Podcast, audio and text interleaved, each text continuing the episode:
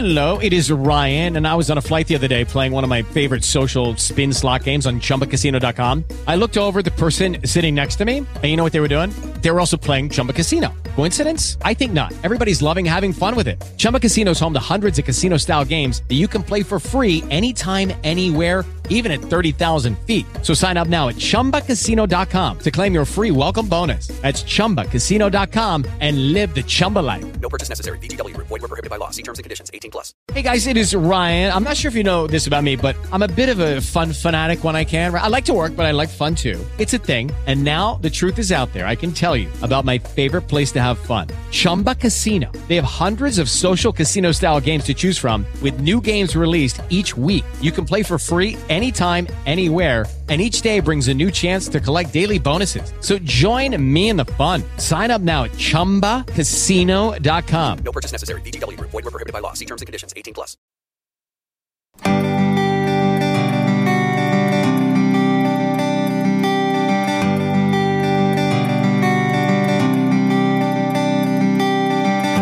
Bienvenidos al podcast de Caleo. Es un programa radial de la Iglesia Caleo, comunidad cristiana ubicada en San Diego, California, liderada por una pluralidad de pastores maestros comprometidos de transmitir la verdad de Dios en su palabra, porque la fe es por el oír y el oír la palabra de Dios. Comenzamos.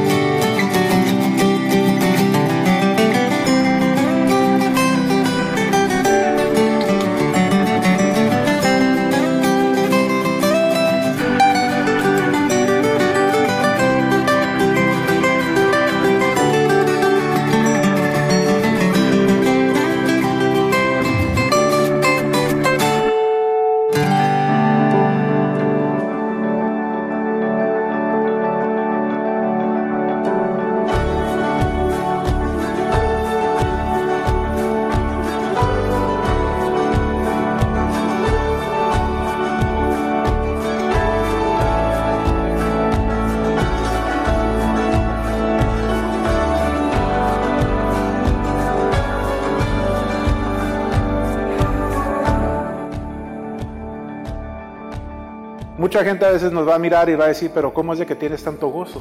Te está yendo todo mal. Pero ¿por qué todavía sonríes? Te quedaste sin casa. No tienes que comer. ¿Cómo es de que aún así sigues con una sonrisa? Por el gozo del Señor.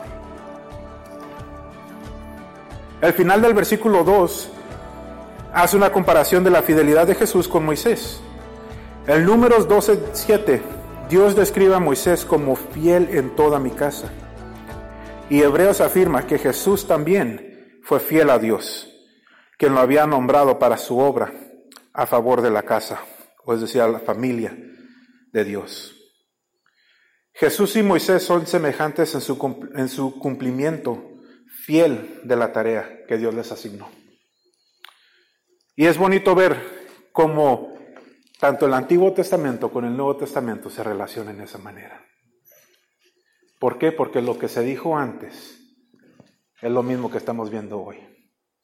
Y la fidelidad de Jesús cuando Él estuvo vivo es la misma fidelidad que tenemos en Jesús hoy en día.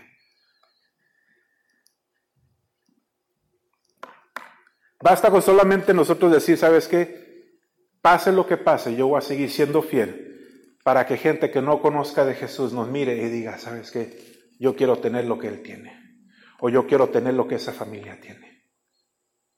Y cuando se den cuenta de que no es por nuestra propia fuerza, no son nuestros propios logros, sino que son los logros de las bendiciones de Dios, van a querer pensar, decir, bueno, pues si le está yendo tan bien a Él, a lo mejor también a mí me puede dar bien. Pues, vamos a la iglesia a ver qué pasa. Hace muchos años a su servidor le, compartían del Evangelio. Y me decía un primo de mi mamá, me, decía, ¿sabes qué era?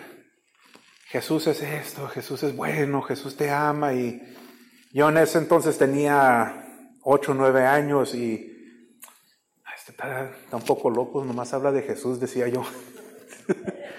Dice, pero por alguna cosa me gustaba pasar tiempo con él.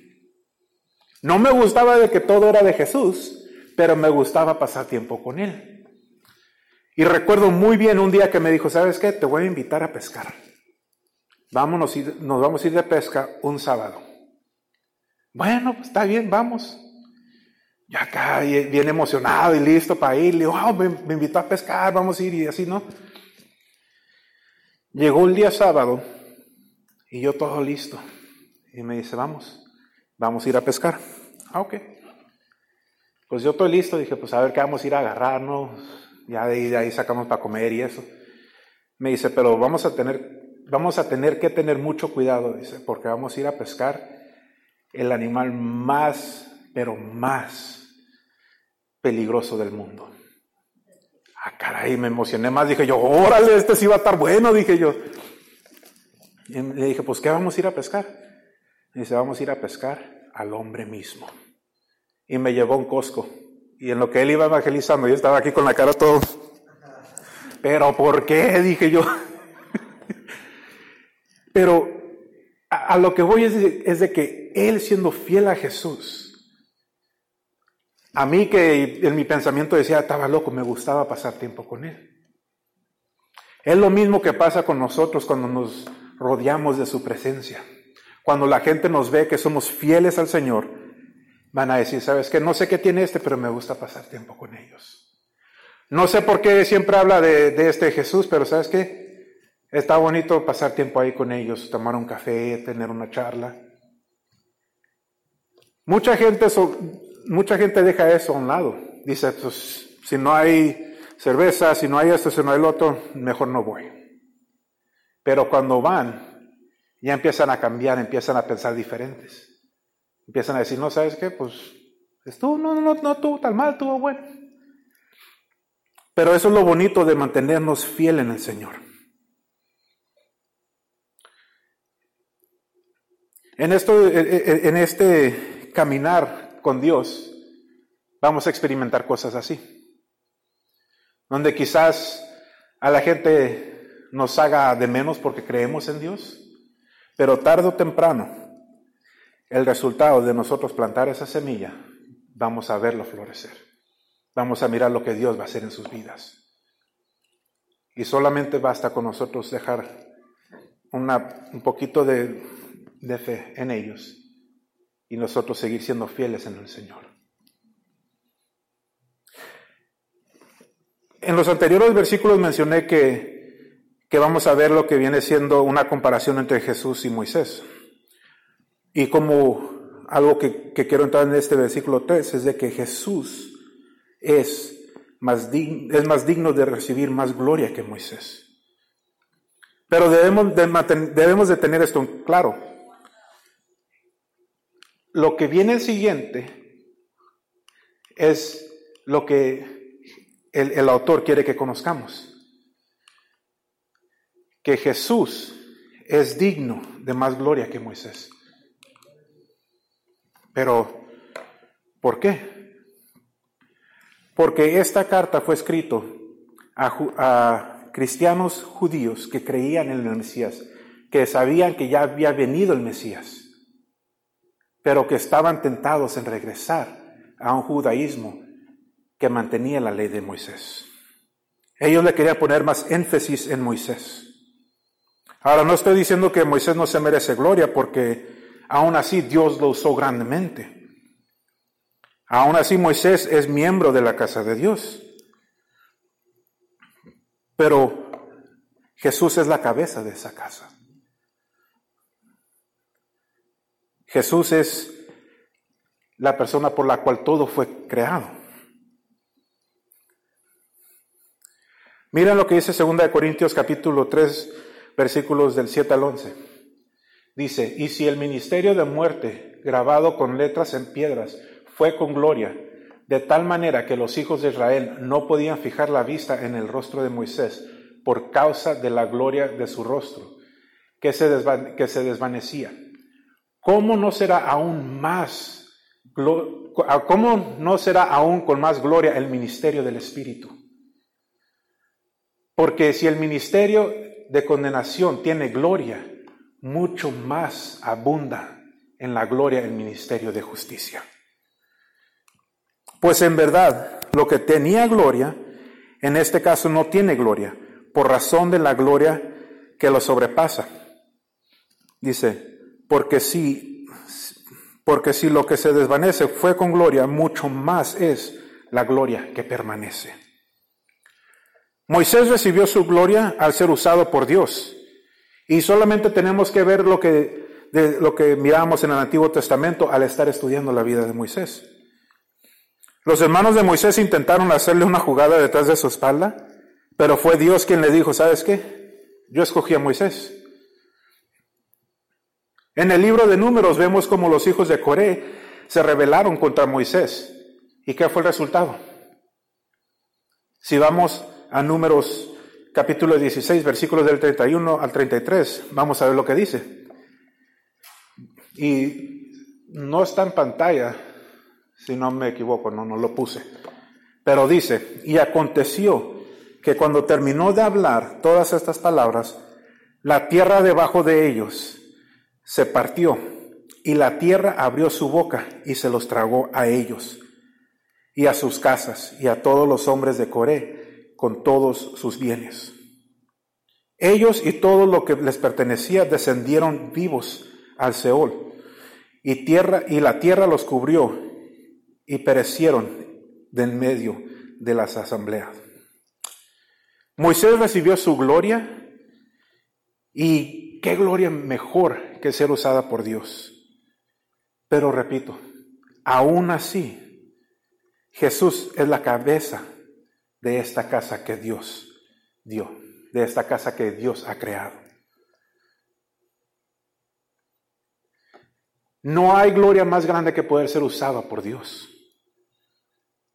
Y si nosotros seguimos siendo fiel a Él, Él va a ser fiel con nosotros y usarnos de la misma manera. Ahora no estoy diciendo que Él nos va a usar para que se parta la tierra y se traiga a los que no son cristianos, no, pero Él nos va a usar para que otros vengan a los pies de Jesús. Él nos va a usar de una manera que solamente Él puede dar explicación. No sé si les ha pasado donde por alguna razón se viene un amigo con ustedes y, habla y, se, les, se les abre el corazón y tarde o temprano dices tú, pero pues, wow, ¿de dónde salió esta conversación? ¿De dónde vino? Pues aunque tú no lo, aunque tú no lo hagas pensado, Dios ya, ya tenía predestinado que te iba a usar en ese momento. ¿Y qué es, lo que, qué es lo que pasa cuando miramos lo que Dios ha hecho? nos da una confianza. Cristo nos da una confianza por lo fiel que Él es con nosotros. Y quiero finalizar con estos tres versículos, que son los versículos del 4 al 6, que dice, porque toda casa es hecha por alguno, pero el que hace todas las cosas es Dios.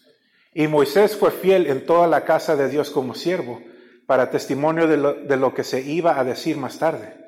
Pero Cristo fue fiel como hijo sobre la casa de Dios cuya casa somos nosotros, si, retenemos firme hasta el fin nuestra confianza y gloria y la gloria de nuestra esperanza. Y me gusta mucho lo que dice aquí el versículo 4, que toda casa es hecha por alguien, pero Dios es el creador de todas las cosas. Es increíble, ¿no? Como si vamos a, downtown o vamos a lugares acá diferentes, miramos las construcciones de las casas y, admiramos cómo se ven. La arquitectura de hoy en día es, muy bonita y lo contemporáneo eh, eh, a mí me interesa mucho. Pero muy pocas veces pensamos en el arquitecto. Miramos la, casa, nos gusta el diseño, nos gusta cómo se ve y decimos, no, pues es que está bonita, esta persona debe tener dinero, esta persona en verdad tiene buenos gustos. Pero no es la persona que vive en la casa, sino que es el arquitecto quien la diseñó. Igual, igual pasa con, lo espiritual, con, con, este mundo que Dios ha creado. Mucha gente dice, no, pues es que está bonito y miramos todo lo que pasa y hay milagros que suceden y, esto y todo, pero se niegan a creer que fue Dios quien hizo todas las cosas. Se niegan a, decir, ¿sabes qué? Dios en sí creó algo muy bonito. La gente se asombra con las maravillas y se niegan de decir, quien diseñó todo es Dios. Dios es el creador de- del universo, es el creador de todo. Y como aprendimos la semana pasada con Colosenses capítulo 1, versículo 16, que dice, porque por medio de Él fueron creadas todas las cosas en el cielo y en la tierra, visibles e invisibles, sean tronos, poderes, principados, autoridades, todo ha sido creado por medio de Él y para Él. No hay cosa en este mundo que no ha sido creado para la gloria de Dios. La gente va a querer agarrar y, y voltearlo y decir, ¿sabes qué? Pero es que esto no es de Dios. Es que eh, eh, esto no, esto no. Todo, todo ha sido creado para la gloria y honra de Dios. Y nosotros, sus hijos, debemos de salir y compartir de eso. En los versículos 5 y 6, el, autor de, esta epístola resume la superiori- superioridad de Jesús sobre Moisés por medio de tres contrastes. Uno, Jesús, Moisés fue fiel como siervo, pero Cristo como hijo. Ser siervo de Dios es un papel de gran dignidad, pero la dignidad de, la dignidad de hijo es aún mayor. Moisés sirvió en la casa de Dios, mientras Cristo está sobre la casa.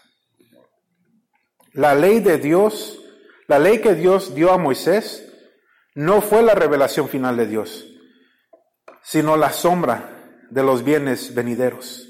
Y eso lo vamos a aprender más adelante en Hebreos 10, capítulo 1. O en Hebreos capítulo 10, versículo 1, perdón. La, la realidad viene en Cristo. La que se había de decir, la- lo que se había de decir fue dicho más bien en, en el segundo versículo del, del capítulo 1. Los judíos del primer siglo empleaban el pasivo para hablar de la acción de Dios. Decían, se hizo, para expresar la idea de que Dios hizo. Los, judíos en ese entonces decían, ¿sabes qué? Pero es que Dios hizo, Dios hizo. Pero nosotros, nosotros como cristianos miramos y decimos, ¿sabes qué? Dios sigue haciendo. No Dios hizo, Dios hace y sigue haciendo. La verdadera casa de Dios no es Israel, y eso lo afirma el autor de los Hebreos, sino somos nosotros. Cristo nos ha dado la confianza de entrar con denuedo a la presencia de Dios y una esperanza celestial que engendra un orgullo sano. Pero la confianza y la esperanza no son actitudes pasivas. Tenemos una confianza en Cristo que solamente Él nos pudo haber dejado. Nuestra confianza es una confianza activa. El cristiano genuino confía. El cristiano genuino confía activamente y continuamente en la salvación y muestra su, su fe en fiel obediencia. El autor de los Hebreos no está diciendo que la salvación depende del esfuerzo del cristiano, más bien advierte que si la calidad de la vida de uno contradice su fe, debe examinarse para ver si su fe es genuina. Dicho de otra manera, si tú dices que tienes fe, pero no lo demuestras, deja de decir que tienes fe. Examínate primero. Mírate adentro y, y ponte a pensar si en verdad estás caminando con el Señor. Porque acuérdate, la gente puede ser burlada, pero Dios no. Tú puedes decirle al mundo que, ¿sabes qué? Yo soy cristiano, yo creo en Jesús, pero tener otra vida diferente fuera de la iglesia. Tener otra vida diferente con tus amistades, con tus familiares que no son creyentes. Al mundo tú le puedes burlar, pero al Señor jamás.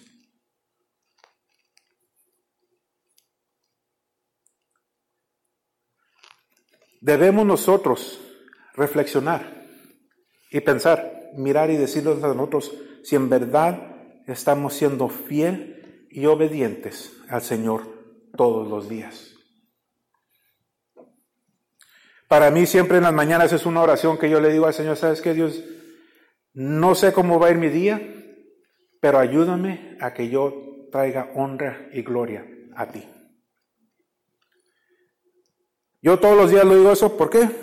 No porque, no porque yo, yo estoy perdido o X cosas, sino porque yo sé que hay días en el trabajo que son pesados y fácil se puede ir la mente y llegar un, momento de enojo. Y fácil se puede ir y decir, ¿sabes qué? Este mundo está lleno de días así en veces. Y es por eso que nosotros debemos de mantenernos fiel en el Señor. Reconocer de que cuando vienen esos días, nuestra fuerza, nuestra esperanza viene de Jesús. La confianza de seguir adelante viene de Jesús. Hay tensión entre la confianza de que pertenecemos a la familia de Dios y la necesidad de perseverar la vida cristiana. El autor de los Hebreos, como, como miramos más adelante, afirma que la seguridad de la salvación para los que creen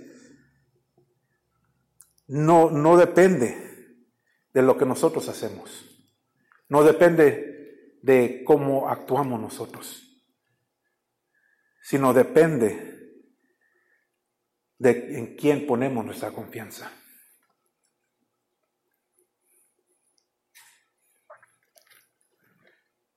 Como cristianos debemos de mantener en tensión la confianza en la seguridad de nuestra salvación y la advertencia de que tenemos que perseverarla. La perseverancia no es una condición para recibir la gracia de Dios, sino es un, es un resultado, es un efecto de nosotros tener esa confianza en Él. Es un elemento de la fe que Dios da.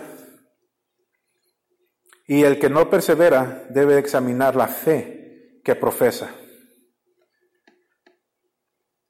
Nosotros debemos de mirar y decir, ¿sabes qué? Si yo creo en Jesús, si yo camino con Jesús, voy a, ser, voy a serle fiel a Jesús. Si nosotros declaramos que Jesús es fiel hacia nosotros, pues es nuestro deber de serle fiel a Él. Y por resultado, esa fe que le decimos al mundo va a venir creciendo, va a ser aumentando. Debemos evitar nosotros dos peligros que son los con los que voy a finalizar el día de hoy. El primero, el no tomar en serio la obligación de responder activamente a la gracia en fe y en, en obediencia. Perdón, debemos de tomarlo en serio, perdón. ya iba a decir, ay no, debemos de tomarlo en serio. Y la segunda es de no depender de nosotros mismos para la salvación, sino de depender en Jesús. Él pagó el precio por tus pecados, por los míos. Él pagó el, el, ultimate price, como se dice en inglés. Él dio su vida por nosotros. Y porque Él dio su vida, Él no nos va a dejar abajo. Muchos de nosotros hemos pasado, pues no muchos, sino todos nosotros hemos pasado año y medio, ya para dos años, de una pandemia difícil. Trabajos perdidos, familiares que han fallecido, trabajos que, que hemos perdido, muchas cosas han pasado en los últimos dos años. Pero si somos honestos y miramos atrás, ¿qué es lo que vamos a ver? De que a pesar de todo, Jesús fue fiel. A pesar de esos momentos, Jesús fue fiel. No hubo un día donde Él no estuvo presente en nuestras vidas. Y eso es tomando en cuenta que hubo días donde nosotros no queríamos saber de Él. donde nos dolió tanto de que hayamos perdido el trabajo, de que se haya fallecido un familiar, de que no hayamos tenido para comer y nos haya dolido tanto y nos haya traído un enojo grande. Aún así, Jesús estuvo allí. Y es por esa fidelidad que nosotros debemos mantenernos y seguir siendo fieles a Él, seguir caminando con Él. A Jesús no le interesa si tu día está malo, si tu día eh, eh, eh, está triste. Él lo que quiere es un corazón dispuesto a caminar con Él. Y si tú tienes un día de esos donde estás triste, donde estás enojado, donde estás deprimido, al tener ese corazón que quiere caminar con Él, esa tristeza, ese enojo va a desaparecer. Solamente debemos de someternos a Él y caminar con Jesús. Vamos a orar. Mantísimo Padre, te damos gracias por este tiempo. Gracias Padre porque tú eres fiel. No hubo un día donde tu mano no estuvo presente en nuestras vidas. Padre, te damos gracias porque por medio de, esta epístola vamos aprendiendo lo grande que tú eres, lo poderoso que tú eres, la gloria que tú te mereces, Señor. Pero si, es algo que hemos aprendido, Padre, es de que a pesar de todo, tú sigues siendo fiel. A pesar de toda la negatividad que miramos en el mundo hoy en día, tú nunca cambias, Señor. Las promesas que tú nos diste ayer son las mismas promesas con las que sigues cumpliendo el día de hoy. Y va a ser lo mismo que vas a hacer con nosotros el día de mañana. No hay momento, Padre, donde nosotros no te necesitamos a ti. No hay momento donde nosotros debemos de dejar de buscarte a ti. Es mi oración, Padre, de que todos los días, Señor, te busquemos a ti, que vayamos a ti, Señor. Quizás no son días que, que estén llenos de gozo, quizás haya algo que nos está estorbando, que nos está dando coraje, tristeza. Aún así, Padre, en esos días debemos de mantenernos fiel a ti e ir hacia ti. Padre, ayúdanos a salir el día de hoy y tener una fe tan fuerte, tan arriagada en ti, que no hay duda alguna en nuestros corazones sobre la fe que tú nos das.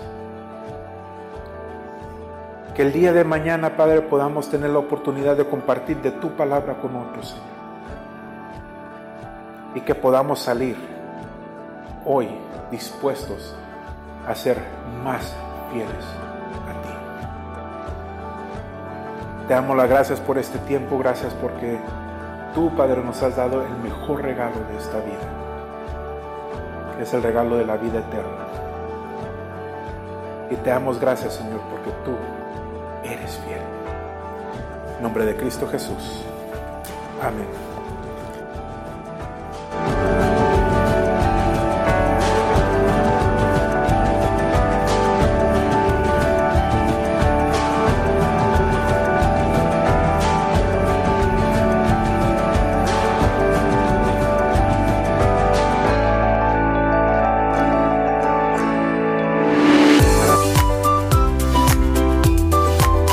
Si quieres saber más del programa radial Caleo, puedes encontrarnos en Facebook como Caleo, Comunidad Cristiana, o puedes llamarnos al teléfono 619-928-4214 en San Diego, California. Esperamos que esos estudios sean de edificación para tu vida. Nos vemos para el siguiente enlace en esta emisora radial. Es una producción de MMR Radio.